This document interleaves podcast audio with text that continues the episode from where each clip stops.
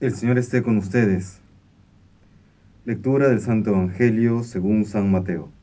Gloria a ti, Señor. En aquel tiempo Jesús habló a la gente y a sus discípulos diciendo, En la cátedra de Moisés se han sentado los escribas y los fariseos. Haced y cumplid lo que os digan, pero no hagáis lo que ellos hacen, porque ellos no hacen lo que dicen.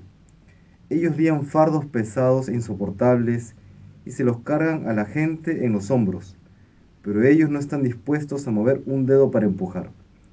Todo lo que hacen es para que los vea la gente. Alargan las filacterias y ensanchan las franjas del manto.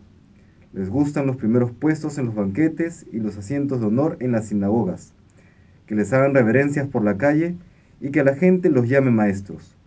Vosotros, en cambio, no os dejéis llamar maestro porque uno solo es vuestro Maestro, y todos vosotros sois hermanos.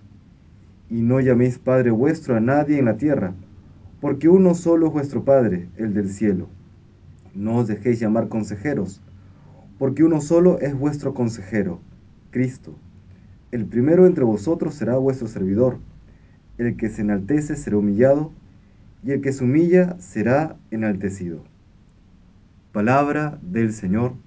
Gloria a ti, Señor Jesús. En la primera lectura de la profecía de Ezequiel encontramos la gloria de Dios. ¿no? Nos habla acerca de la gloria de Dios que entra en el templo y que desde allí pues va a irradiar al mundo entero. Por contraste, en el Evangelio escuchamos cómo Jesús denuncia la vanidad y no solamente la vanidad, sino la vanagloria, la gloria vana, en la que están cayendo eh, los fariseos y los escribas, que van por las calles y las plazas y que se visten de una manera particular para hacerse notar y que la gente les salude, les dé los primeros puestos, etcétera, etcétera. ¿Qué es la vanagloria? La vanagloria es atribuirse a uno mismo aquello que le corresponde a Dios. Atribuirse a uno mismo o sustraer para uno mismo la gloria que solamente le corresponde a Dios. Si bien es cierto que todos tenemos distintos dones y talentos y esto en la vida de cada uno se, concreta y se, y se manifiesta en los diferentes resultados que podemos obtener ya sea en las buenas relaciones, no hay gente, por ejemplo, que cae muy simpática a los demás, que son bastante populares, otras personas que demuestran sus talentos a través de la gran inteligencia que pueden tener, la gran cultura que manejan, otros en los resultados profesionales, en la capacidad de rentabilizar sus habilidades, etcétera, etcétera. También es cierto que cada uno de estos dones nos viene de parte de Dios. Y nosotros hemos colaborado con ellos. Por lo tanto, cuando hay algún motivo de alegría en nuestra vida, tiene que salir de nuestro corazón y también de nuestra boca una acción de gracias.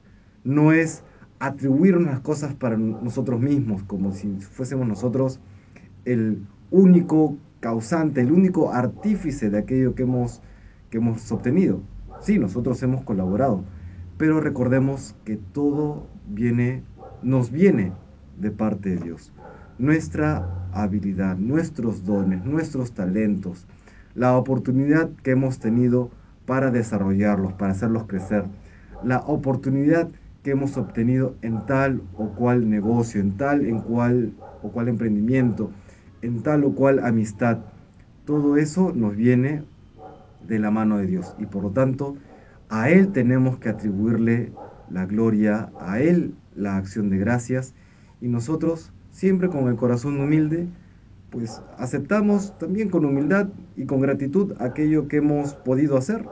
Pero recordemos que no buscamos la gloria para nosotros mismos, sino que siempre hemos de buscar la gloria de Dios. Es lo que estábamos meditando en estos días. El principal y más importante de los mandamientos, amar a Dios. ¿Y cómo se ama a Dios? Dándole gloria, ofreciendo nuestra vida toda, todas nuestras alegrías y también nuestras tristezas y nuestras luchas, todo se lo ofrecemos a Dios para que sea para su gloria. Y nosotros, viendo la gloria de Dios, nos gozamos también, nos alegramos de poder contribuir a esta. No a su gloria intrínseca, a su gloria interna, sino a la gloria externa. Es decir, que a través de nuestros actos, a través de aquello bueno que hacemos, por misericordia de Dios, por la gracia de Dios, Dios sea también glorificado por los demás, por aquellas personas que ven estas buenas obras en nuestras vidas. Que el Señor nos bendiga.